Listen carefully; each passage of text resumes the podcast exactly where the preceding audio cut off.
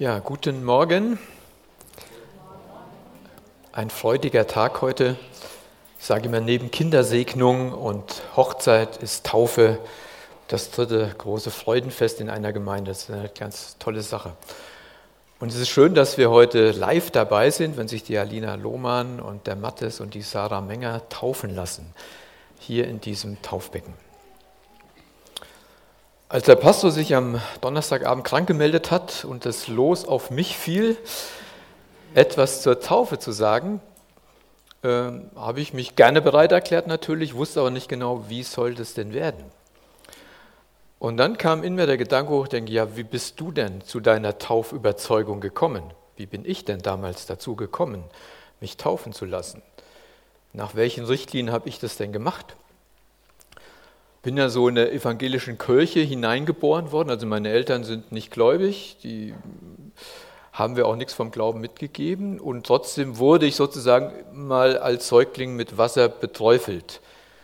Und dann bin ich nie mehr in die Kirche gegangen.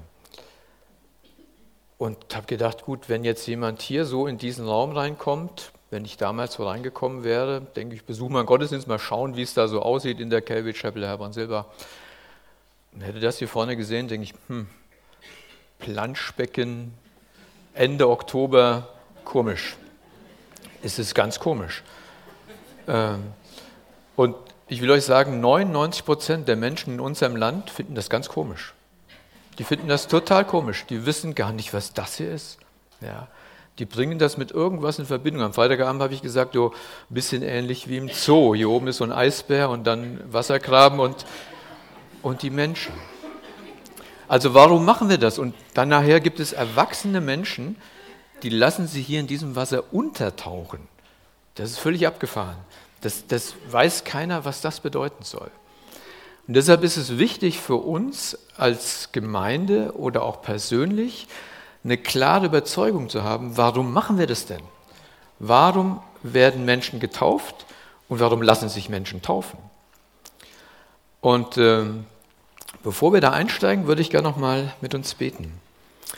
Ja, himmlischer Gott und Vater, es ist wunderbar, dass wir heute Menschen taufen dürfen. Es ist wunderbar, dass wir live dabei sein dürfen, wenn Menschen sich zu dir bekennen, ganz öffentlich. Ja, und du hast es geboten in deinem Wort und äh, zu allen Zeiten ist es auch so geschehen. Und ich danke dir dafür, dass wir das heute Morgen tun dürfen. Bitte um deinen Segen, Herr, dass du uns dein Wort aufschließt und dass wir verstehen, was du uns sagen willst. Amen. Ja, wie bin ich dazu gekommen, äh, ein Taufverständnis zu, zu, zu entwickeln? Ja, es gibt ja viele unterschiedliche Verständnisse. Mit Taufe verbindet man ja unter anderem Schiffstaufe oder Feuertaufe. Und die meisten jetzt noch in unserem Land verbinden damit noch Säuglingstaufe. Aber dann hört es eigentlich schon auf. Und eine Tauflehre oder überhaupt eine Lehre, die, wenn man sagt, normativ ist oder die grundsätzlich ist, aus dem Neuen Testament abzuleiten, das ist immer nur dann erlaubt, will ich mal sagen, sowas abzuleiten, wenn es erstens Jesus gelehrt hat, wenn es zweitens die Apostel getan haben und wenn es auch die Apostel gelehrt haben. Ja, es gibt so einen Grundsatz. Ich habe hab da einen Satz gefunden oder so ein paar Sätze von Johannes Wahns. Das war ein Bibelausleger so um die 1900 herum. Der schreibt zu den einfachsten Grundsätzen einer gesunden und nüchternen Schriftauslegung gehört doch diese Regel. Will man eine christliche Lehre oder einen für die Gemeinde des Neuen Testaments gültigen Grundsatz beweisen, so muss dieser Beweis entnommen werden, erstens aus einer klaren Anweisung des Herrn, zweitens aus den Berichten über die Praxis der Apostel und drittens aus der apostolischen Belehrung in irgendeiner Schrift des Neuen Testamentes. Fehlen sämtliche Zeugnisse dieser Art, so ist es für einen gewissenhaften Schriftausleger unmöglich, irgendeine Lehre oder Handlung biblisch zu rechtfertigen. Steile Sätze, aber absolut richtig. Ja. Also wie können wir wirklich eine, eine Grundsatz, einen Grundsatz über Taufe ableiten? Das können wir nur, wenn diese drei Dinge gegeben sind. Ähm, manchmal werden ja Lehren auch abgeleitet aus einzelnen Versen und daraus entstehen ganz schnell Irrlehren. Deshalb, dem dürfen wir uns nicht äh, hingeben, sondern wir müssen eine grundsätzliche, grundlegende Lehre über Taufe haben. Das geht natürlich heute nicht ausführlich, aber so in, in gewisser Weise, glaube ich, kriegen wir Verständnis dafür. Also erstens mal hat Christus es gelehrt, dass wir taufen sollen. Hat er das gemacht? Hm. Das hat er gemacht. Also Christus hat es gemacht. Also bekannteste Stelle ist natürlich der sogenannte Missionsbefehl, Matthäus 28. Da sagt Jesus ja, äh, Vers 19 oder ab Vers 18 lesen, Jesus trat dazu, redete mit ihnen und sprach, mir ist gegeben alle Macht im Himmel und auf Erden, so geht nun hin, macht zu Jüngern alle Völker und tauft sie auf den Namen des Vaters und des Sohnes und des Heiligen Geistes. Also eine klare Anweisung von Jesus, tauft. Ja. Es ist auch da gesagt, wer getauft werden soll. Es ist auch da gesagt, wie getauft werden soll, also auf den Namen des Vaters, des Sohnes und des Heiligen Geistes. Und es ist wichtig, dass wir das, das wissen, was da gesagt wurde. Also einmal gab es in dieser Zeit ja, gab ja Taufen. Es gab ja schon vor Jesus Taufen. Also die Johannestaufe, die haben wir noch, so wissen wir noch, Neues Testament. Die hat aufgehört, Jesus macht was Neues. Es gab auch so rituelle Waschungen, Selbsttaufen bei den Juden, die sich selbst untergetaucht haben und dann äh, sozusagen sagt, das ist eine, Reinheit, ich reinige mich für Gott. Aber Jesus sagt, es ist nicht so. Es heißt erstens, man wird getauft, man kann sich nicht selbst taufen. Das müssen andere machen. Ja, also tauft sie, macht zu Jüngern und dann tauft sie auf den Namen. Ja, also es ist eine Handlung, die an mir vollzogen wird. Dann sagt er auf den Namen äh, des Vaters, des Sohnes und des Heiligen Geistes, das machen wir nachher auch. Das bedeutet, bei diesem Menschen ist ein Herrschaftswechsel geschehen im Herzen. Es ist ganz klar, nun ist dieser Gott und Vater, der Sohn und der Heilige Geist in ihm, der ist nun der neue Herr über mein Leben. Und das war mir damals klar. Der Herr ist jetzt der Herr über mein Leben. Nicht mehr ich herrsche über mein Leben, sondern der Herr, der himmlische Vater, Jesus Christus, der Heilige Geist, die herrschen ab jetzt über mein Leben. Ja. Also das heißt, Jesus hat es ganz klar befohlen, dass wir taufen sollen. Jetzt zur Frage, was haben die Apostel gemacht? Haben sie das, was Jesus befohlen hat, haben sie das auch durchgeführt? Haben sie das getan? Oder haben sie gesagt, gut, es war ganz nett, eine Lehre so irgendwie, aber hat für uns nichts zu bedeuten? Haben sie es getan? Ja, nein, ja. Sie haben es getan. Also Gut ist immer in der Bibel mal zu lesen. Ja? Da, da sieht man, die haben es getan. Und äh, die erste Taufe, was war die erste Taufe? Die erste Taufe, das war eine Massentaufe. Das war ein gewaltiges Ding. Da wäre ich gern dabei gewesen, gebe ich zu. Ja, eine Massenevangelisation oder eine Großevangelisation und dann kommen so viele Menschen zum Glauben und die werden alle getauft. Auf einen Schlag. Obwohl ich, ich habe mich gefragt, wie haben sie es gemacht? Das weiß man nicht genau, steht nicht drin. Aber sie wurden alle getauft. Ja, das lesen wir mal in der Apostelgeschichte 2. Äh, ich lese mal ab Vers, oder ich erkläre es kurz mal. Da ist Pfingsten natürlich, ja. Pfingsten, der Heilige Geist wurde ausgegossen.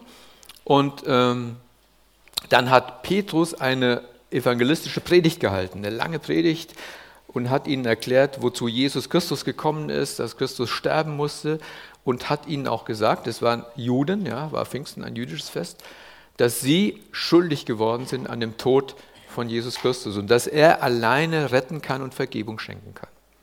Und dann ab Vers 37 in Kapitel 2 Apostelgeschichte, da heißt es dann, als sie aber das hörten, drang es ihnen durchs Herz. Und sie sprachen zu Petrus und den übrigen Aposteln, was sollen wir tun, ihr Männer und Brüder? Also sie wurden tief angesprochen vom Wort Gottes, ihr Herz wurde bewegt und dann sagt Petrus zu ihnen, was sollen wir tun? Da sagt Petrus, und Petrus sprach zu ihnen, tut Buße und jeder von euch lasse sich taufen auf den Namen Jesu Christi zur Vergebung der Sünden, so werdet ihr die Gabe des Heiligen Geistes empfangen. Also es ist eine ganz klare Anweisung, ja, ganz klare Anweisung, ganz eindeutig. Petrus sagt, tut Buße, kehrt um von eurem falschen Weg, von eurem bösen Weg, von eurem gottlosen Weg Ja, ändert euer Denken, euer Sinn, lasst euer Herz ändern vom Herrn, tut Buße, kehrt um und dann ab ins Wasser. Dann lasst euch taufen. Ja. Und dann werdet ihr die Gabe des Heiligen Geistes empfangen. Also das ist alles so zusammen. Im Neuen Testament gibt es da nicht so eine Trennung, das sehen wir gleich noch weiter. Also es gibt Glaube, ich komme zum Glauben, tu Buße, ich komme zum Glauben, Vergebung meiner Schuld, Taufe. Da gibt es kein Warten, keine Taufbelehrung, das ist, gibt es alles nicht da, sondern es ist, gehört zusammen und der Heilige Geist und man erhält den Heiligen Geist. Das ist hier eine ganz klare, ganz klare Sache. Das ist eine komplette Handlung. Und bei uns ist das natürlich ein bisschen auseinandergeraten. Ich weiß jetzt nicht genau warum, vielleicht Kirchengeschichte, was auch immer. Menschen sagen, ich bin nicht gut genug, äh, taufen, ich warte noch mal ein bisschen. Worauf eigentlich? Gell? Und mit welcher Begründung? Also hier ist ganz klar, ich komme zum Glauben und ich werde getauft. Man könnte als Grundsatz sagen, jeder Christ ist getauft. Ja, jeder Christ ist getauft.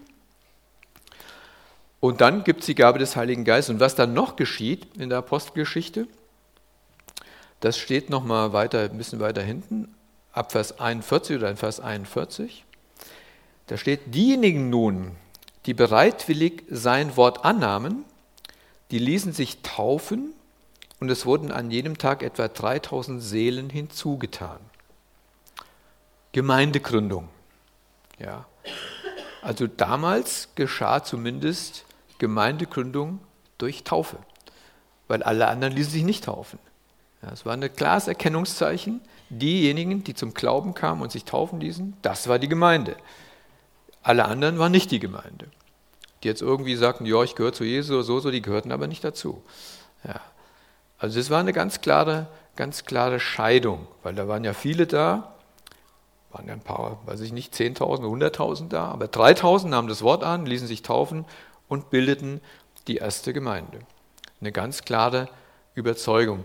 Übrigens, die, Baptisten, äh, die Lehre der Baptisten ist so, die vom Baptistengemeinde. Das heißt also, man wird, wenn man zum Glauben kommt und getauft ist, wird man Glied der Gemeinde, vorher nicht. Das ist also bei denen so eine Lehre. Es gibt ja unterschiedliche Tauflehren. Also das ist schon nochmal eine klare Sache hier. Man wird durch die Taufe, so könnte man sagen, einverleibt in, de, in die Ortsgemeinde, in den Ortsleib, aber auch in die weltweite Gemeinde. Ja, dadurch ist man Teil davon. Das ist interessant, weshalb sich so wenig Menschen taufen lassen, gell? weil das ist doch ein, eine super Sache. Ich finde es eine tolle Sache, dass man das macht. Und heute finden auch alle toll und viele sind gekommen, um das zu erleben. Das war eine Massentaufe und das waren Juden. Jetzt geht es natürlich weiter, weil wir sind ja Heiden, wir sind ja keine Juden. Wurden Heiden auch getauft? Wäre wichtig zu wissen, gell? dass es nicht nur für Juden gilt, sondern auch für uns. Ja, wurden auch getauft und es fing erstmal ganz klein an. Erst wurde mal einer getauft. Jetzt wäre wieder eine Preisfrage. Wer war das? Kämmerer, genau, Kämmerer. Das kommt sofort. Tolle Geschichte, spannende Geschichte in der Apostelgeschichte. Äh, Kapitel 8 ist das da der Kämmerer. Der Kämmerer war ja ein Äthiopier, wenn man so sagen will, der aber Gott gesucht hat. Der nach Jerusalem gegangen ist und hat dann äh, angebetet und hat dann Schrift, eine Schrift, ein Stück der Schriftrollen gekauft da, konnte man kaufen, so abgeschnitten, wie wir heute Bibel kaufen, haben die halt Schriftrollen äh, verkauft da. Und er sitzt auf seinem Wagen und ist auf der Heimreise und äh, da liest er irgendwas und der der Philippus, das war einer der Diakone, der wird praktisch von Gott dahin gebeamt, wenn man so will. Ja, das ist übernatürlich, wird Philippus da weggenommen und dahin gebracht und sagt, und Gott sagt zu ihm, halte dich zu diesem Wagen. Ähm, also in Vers 29, Kapitel 8, Apostolisch, da sprach der Geist zu Philippus, tritt hinzu und halte dich zu diesem Wagen. Da lief Philippus hinzu und hörte ihn den Propheten Jesaja lesen. Und dann fragt der Philippus ihn, verstehst du, was du da liest? Er aber sprach, wie kann ich denn, wenn mich nicht jemand anleitet? Und er bat Philippus aufzusteigen und sich zu ihm zu setzen.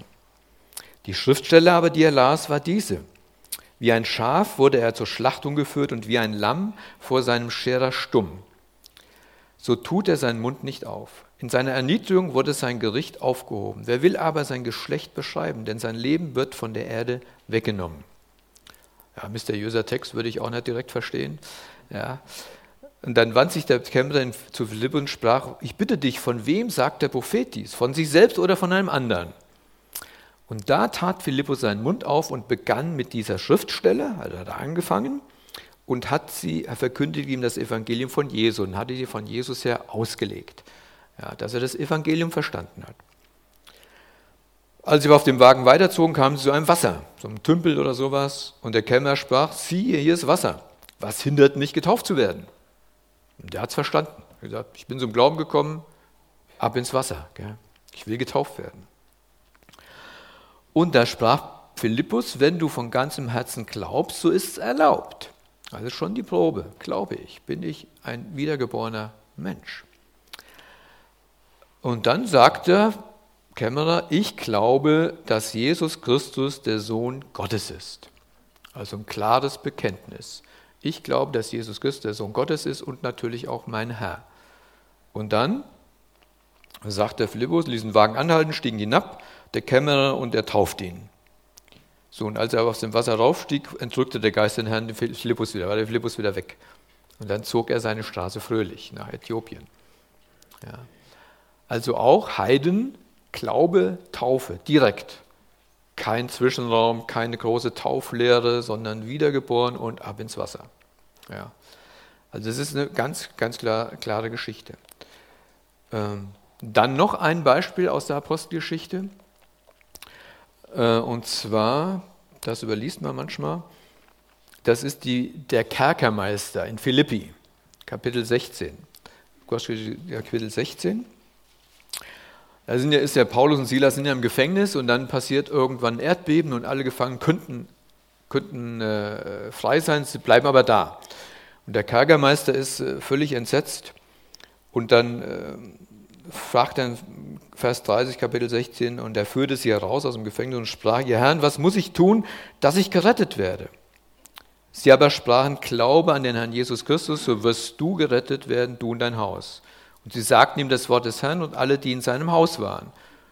Und er nahm sie zu sich in seiner Stunde, wusch ihn die Striemen und er ließ sich auf der Stelle taufen, er und all die Seinen. Also auch da Glaube, Taufe, er ließ sich auf der Stelle taufen. Es gab gar keine Frage für den und auch für die anderen nicht. Ja, also das ist einfach biblische Grundlage. Da gab es keinen großen Zwischenraum. Und alle, die zum Glauben kamen, ließen sich taufen. Das war ganz klar. Das war ganz logisch. Also das ist, Christus sagt es, die Apostel haben es getan.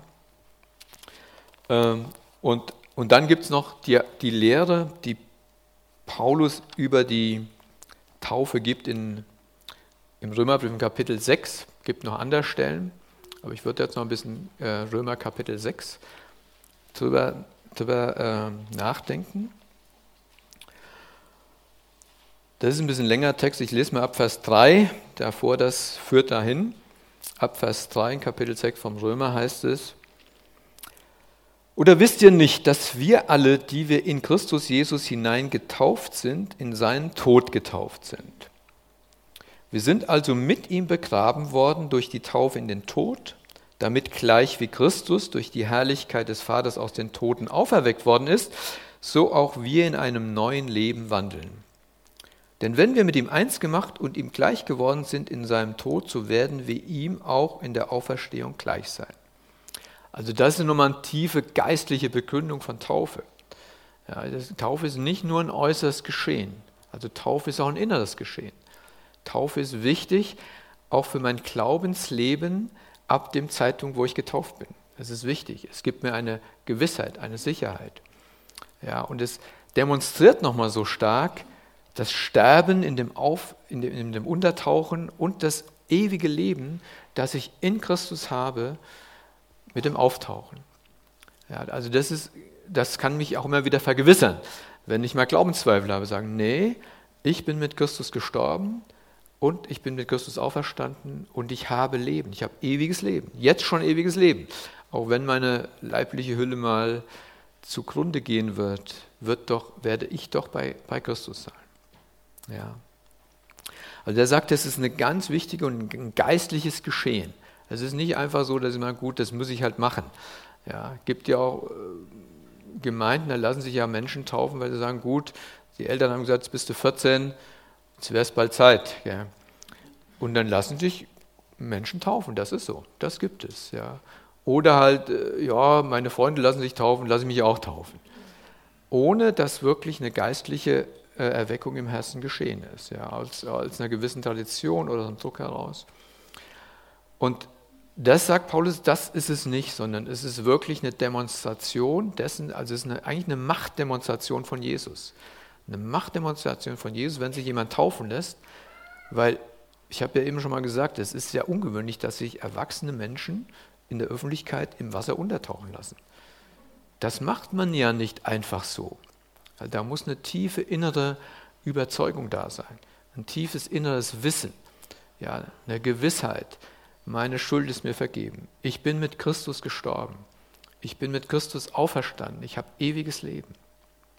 Also ein ganz, ganz starker Punkt. Und ich denke, wir können Taufe gar nicht hoch genug bewerten als wirkliche Handlung. Und nicht einfach so was nebenbei, das machen wir halt, ja, weil es halt sein muss, sondern das ist ein geistliches Geschehen, das hier geschehen soll. Und der Paulus schreibt ja dann weiter in seinem Römerbrief, äh, wir wissen ja dieses, dass unser alter Mensch mitgekreuzigt worden ist, damit der Leib der Sünde außer Wirksamkeit setzt, sodass wir der Sünde nicht mehr dienen. Das ist auch so ein Punkt, ja, dass es heißt, es eine Machtdemonstration von Jesus, der sagt, ich habe die Macht der Sünde und die Macht des Todes gebrochen.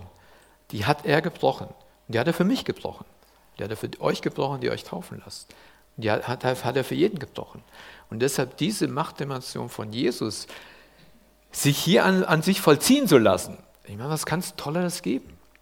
Also ich finde, wer sich nicht taufen lässt, ich kann das gar nicht verstehen. Also, ja, weil das, was, was Tolles, kann es nicht geben. Und dann sagt er in Vers 11 weiter, sage ich mir nochmal weiter in, in Römer 6, also auch ihr haltet euch selbst dafür, dass ihr für die Sünde tot seid, aber für Gott lebt in Christus Jesus, unserem Herrn.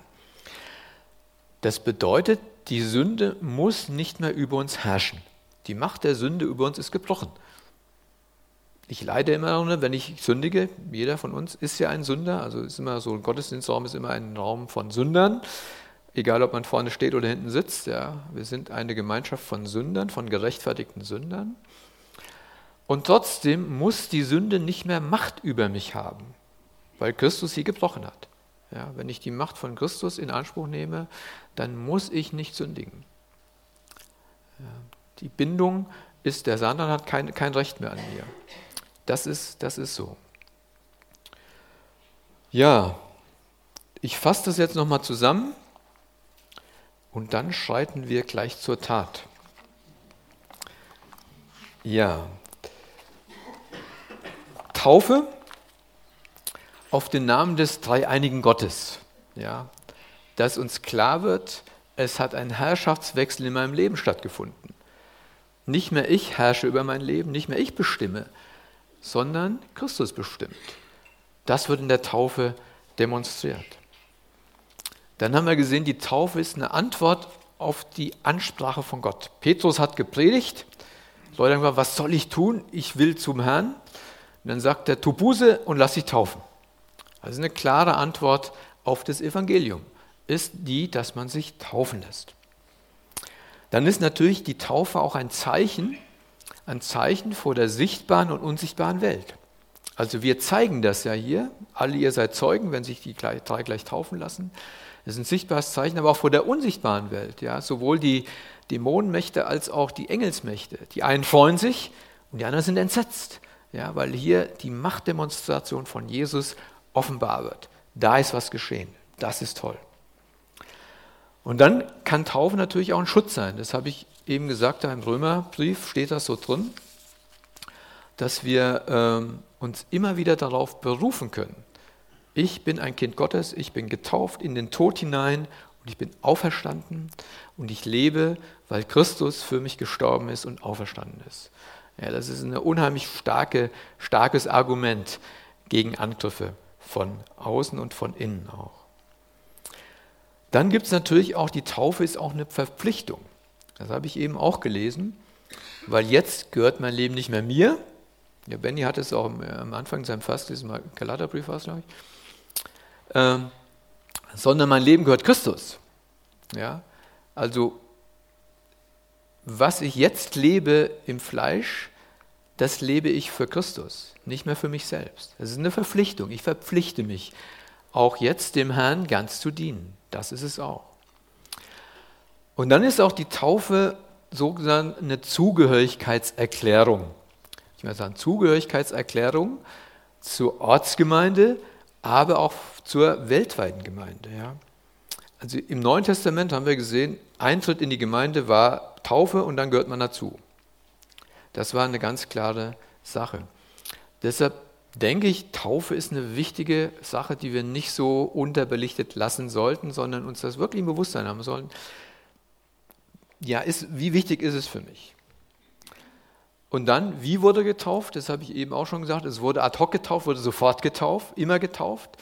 Und dann äh, lässt dieses griechische Wort, habt ihr auch schon mal gehört, Baptizo, eben Baptisten kommen daher, heißt immer untertauchen, also ganz unter das Wasser, in dieses kalte Wasser. Das wird man spüren. Ja, 12 Grad oder so. Ja. Wenn es hochkommt. Ja. Äh, aber der Attersee war nicht wärmer, das muss man sagen. Und es war auch denen damals ganz egal, sondern da war ein Wasser und dann wurde man untergetaucht und kam wieder hoch. Und dann gab es einen Jubel.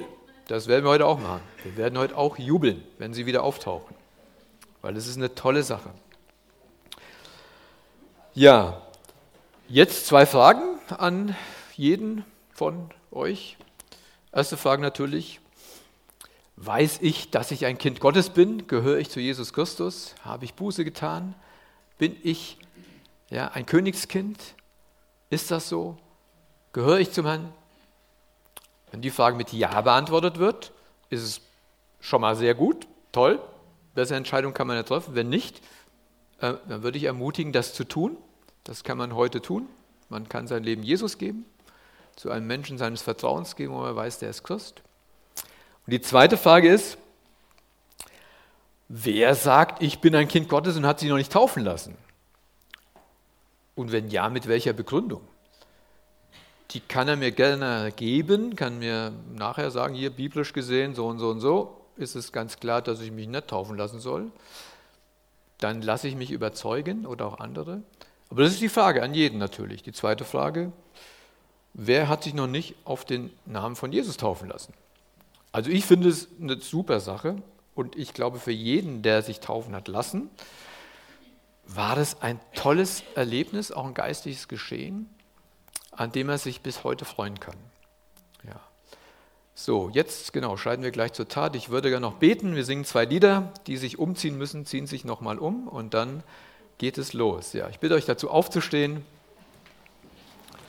Jesus, wollen dir herzlich danken dafür, dass du so klar und eindeutig bist in deinem Wort und dass wir uns da gar keine Gedanken machen müssen, Herr, und irgendwelche Klimmzüge, irgendwelche didaktischen Sachen, sondern du hast ganz klar gesagt, taufet und lass dich taufen, wenn du ein Kind Gottes bist. Und wir danken dir dafür, Herr, dass du diese drei bereit gemacht hast, das auch heute hier zu zeigen, zu demonstrieren, Herr, dass du die Macht hast und niemand sonst. Und wir loben dich und äh, danken dir jetzt für diese Zeit. Amen.